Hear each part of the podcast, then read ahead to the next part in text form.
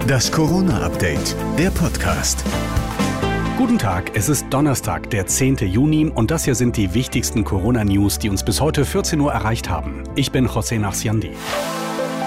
Heute haben wir einen zufriedenen Gesundheitsminister erlebt. Jens Spahn sprach am Mittag in Berlin von einem einzigartigen Erfolg. Der Kopfpass wird dann in Rostock, Castrop-Rauxel und Tirschenreuth verfügbar sein und akzeptiert werden. Und das Ziel ist, dass dann auch in Helsinki, Amsterdam oder auf Mallorca dieses digitale Impfzertifikat auch gelesen werden kann. Und damit setzen wir als Europäische Union einen Standard, den es länderübergreifend auf der Welt bisher nicht gibt. Ab heute ist es möglich, dass Impfzentren, Hausärzte und Apotheken die Impfinformationen digitalisieren und zur Verfügung stellen, damit wir mit dem Smartphone diesen Nachweis immer vorzeigen können. Spahn sagt aber auch, all diese Prozesse werden nicht von heute auf morgen gehen. Es geht jetzt los, Schritt für Schritt aber nicht alle sind heute oder morgen schon angeschlossen. Zu nutzen ist das nicht nur über die neue App CoughPass, sondern auch über die schon bestehende Corona-Warn-App des Robert-Koch-Instituts. Wer eine Digitalisierung aus irgendwelchen Gründen nicht will oder nicht kann, kann natürlich auch wie früher seinen guten alten gelben Impfpass vorlegen.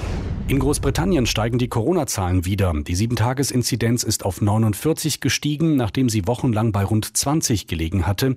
Wissenschaftler warnen vor dem Beginn einer neuen Welle. Verantwortlich dafür sei die Delta-Variante, die zuerst in Indien aufgetaucht war.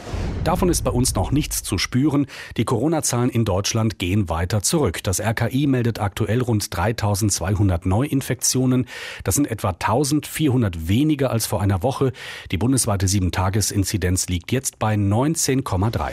Deshalb stufen die Niederlande uns nicht mehr als Hochrisikogebiet ein. Ab heute braucht man keinen PCR-Test mehr, wenn man aus Deutschland kommt und sich länger als zwölf Stunden in den Niederlanden aufhalten möchte.